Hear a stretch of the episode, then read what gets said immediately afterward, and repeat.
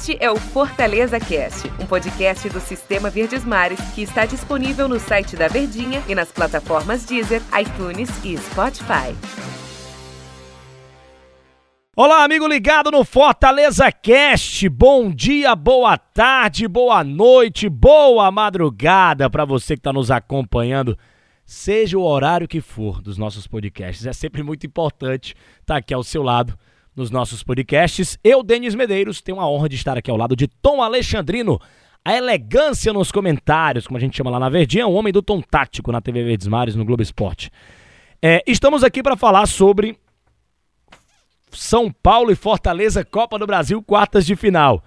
É um jogo por si só histórico para o São Paulo. É pressão, é decisão.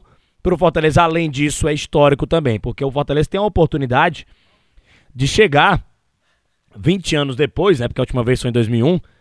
É, vai disputar as quartas de final. E ele tem a chance, pela primeira vez na história, de jogar uma semifinal de Copa do Brasil. Primeiro jogo nesta quarta-feira, depois o outro lá no dia 15 de setembro.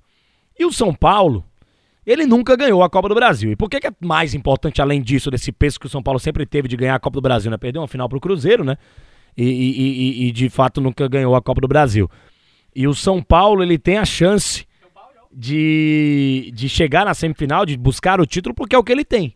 Brasileirão ele vai lutar até a última rodada, porque começou muito mal o campeonato, para chegar na Libertadores da América. A chance que ele tem de chegar na Libertadores que eu tô falando. E além disso, é um título que ele não tem, né?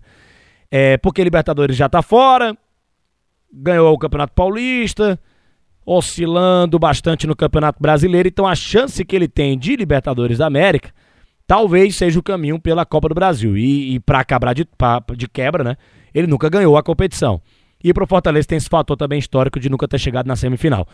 Só isso, Tom, aquela frase que você adora. O jogo fala por si só. Tudo bem, Tom? Bom dia, boa tarde, boa noite, boa madrugada.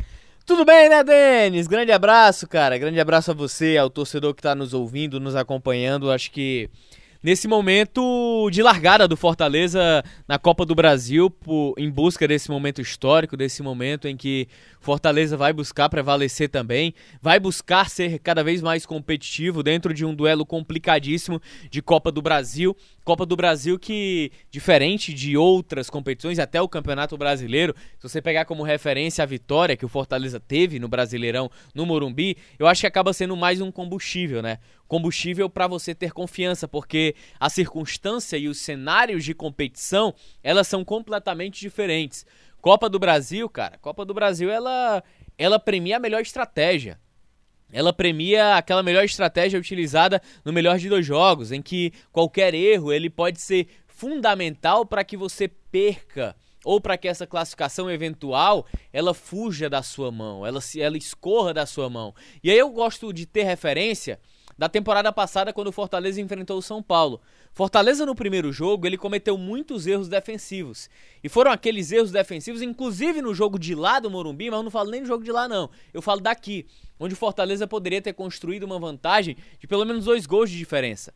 Onde o Fortaleza foi superior, foi melhor, se sobressaiu diante da equipe do São Paulo aqui, poderia ter vencido aquele jogo com essa diferença de dois gols e ter levado uma boa vantagem para o Morumbi.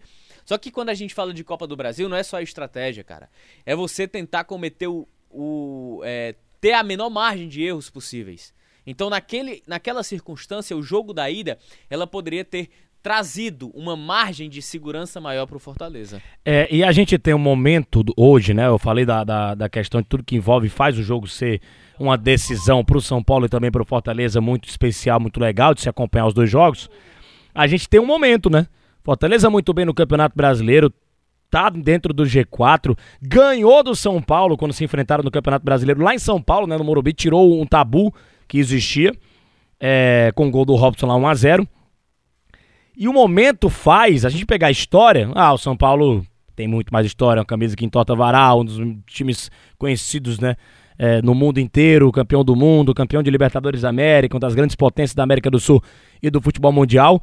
Mas a gente pega o momento, né? Esquece a história, vem pro momento. O momento do Fortaleza é melhor, né, Tom? O momento do Fortaleza com o Juan Pablo, Juan Pablo Voivoda é um momento do, do, Fortaleza muito melhor do que o do, do Crespo no São Paulo, né? Concordo, concordo sim. Eu acho que não apenas o momento, né? Quando a gente trata de São Paulo, eu acho que tem como você falou, né? Uma camisa gigante, uma camisa muito forte. Uma camisa que, num confronto, quando você se coloca diante de um adversário desse quilate, você naturalmente tenta se abster um pouquinho dessa regularidade ou da possibilidade de conquistar uma classificação.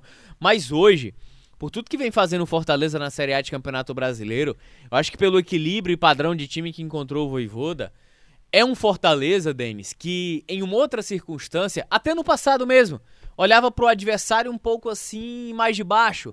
Pô, se a gente conseguir a classificação vai ser bom, o empate aqui já basta. Hoje não. É... Hoje, não apenas pelo cenário de circunstância de uma Série A de Campeonato Brasileiro por viver o melhor momento e por já ter vencido é, e por já ter vencido o São Paulo no Campeonato Brasileiro. Mas hoje o Fortaleza olha com mais igualdade para o São Paulo. Ele olha aqui na mesma prateleira, na mesma estrutura. Não é porque o Fortaleza viva um momento melhor de que o Fortaleza olha para esse adversário tão pesado de cima. Não, isso não acontece. E não vejo também esse grau elevado de favoritismo. Eu vejo um duelo muito equilibrado de um adversário que apresenta muitos problemas físicos, mas em termos de elenco tem muita qualificação. Por isso que um adversário quando entra nesse contexto de crise, seja crise de resultados, de eliminação, até mesmo todos os problemas físicos, a rusga que há internamente do departamento físico, médico, quando a gente fala, e em relação ao departamento de futebol, pela dificuldade que os jogadores se lesionam e têm de retornar, essa equipe se, se equivale por isso, porque tem um peso tem o peso da camisa, eles sabem dessa responsabilidade. Então eu vejo que hoje o Fortaleza observa o São Paulo de igual para igual, não observa mais de baixo como em outra, outros momentos. Muito plausível e, e muito real a possibilidade do Fortaleza chegar na semifinal. Da, da, da, Copa do Brasil. Em relação ao time, a gente sabe que o Marcelo Benevenuto não pode jogar porque atuou no Botafogo, né, na Copa do Brasil. E, e a gente tem um Fortaleza que pode jogar com o Jackson ou com o Jussa.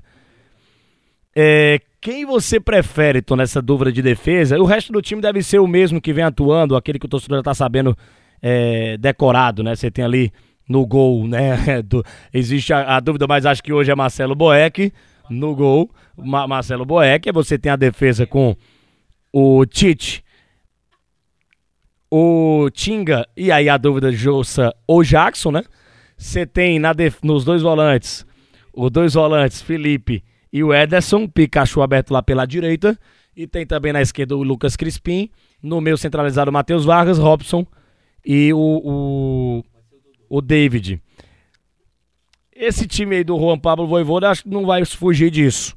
Mas lá na, lá na defesa a dúvida: Jussa ou Jackson, Tom Alexandrino? Esse seria o caminho natural, né? E aí vamos lá. Tão tá natural tá... quanto a luz do dia? É, natural quanto a luz do dia. Grande chorão, hein? Ah, Brasil. É. Até perdi aqui o raciocínio. Mas se tratando, a gente estava falando aqui que Campeonato Brasileiro ela premia a melhor estratégia. E não me surpreenderia se o Voivoda colocasse uma formação alternativa. Explico. Jogo de volta contra o CRB. Ele jogou com três volantes na teoria. No desenho era Felipe e Ederson, né? Era Felipe e Ederson. E o Ronald. O Ronald jogando como um 10 mais à frente. Porém, o Ronald voltava para recompor aquele meio-campo, para fechar aquele meio-campo. Ele foi de Wellington Paulista para a partida. Então, claro que o adversário é diferente, a circunstância é diferente. Então não dá pra gente querer pegar essa experiência e, que, e colocar aqui. A experiência, ela é mais em virtude do tipo de competição, do tipo de duelo. Então, nesse cenário, vamos lá, Jackson.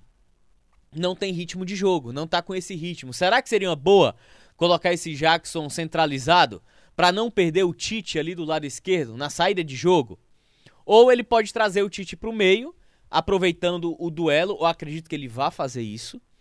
Ele deva colocar o Tite centralizado e do lado esquerdo ele vai de Jussa, para fechar ainda mais o miolo de marcação, para fechar ainda mais aquela a, aquele meio, ter essa qualidade no passe, mas não me surpreenderia também se ele fosse Jackson.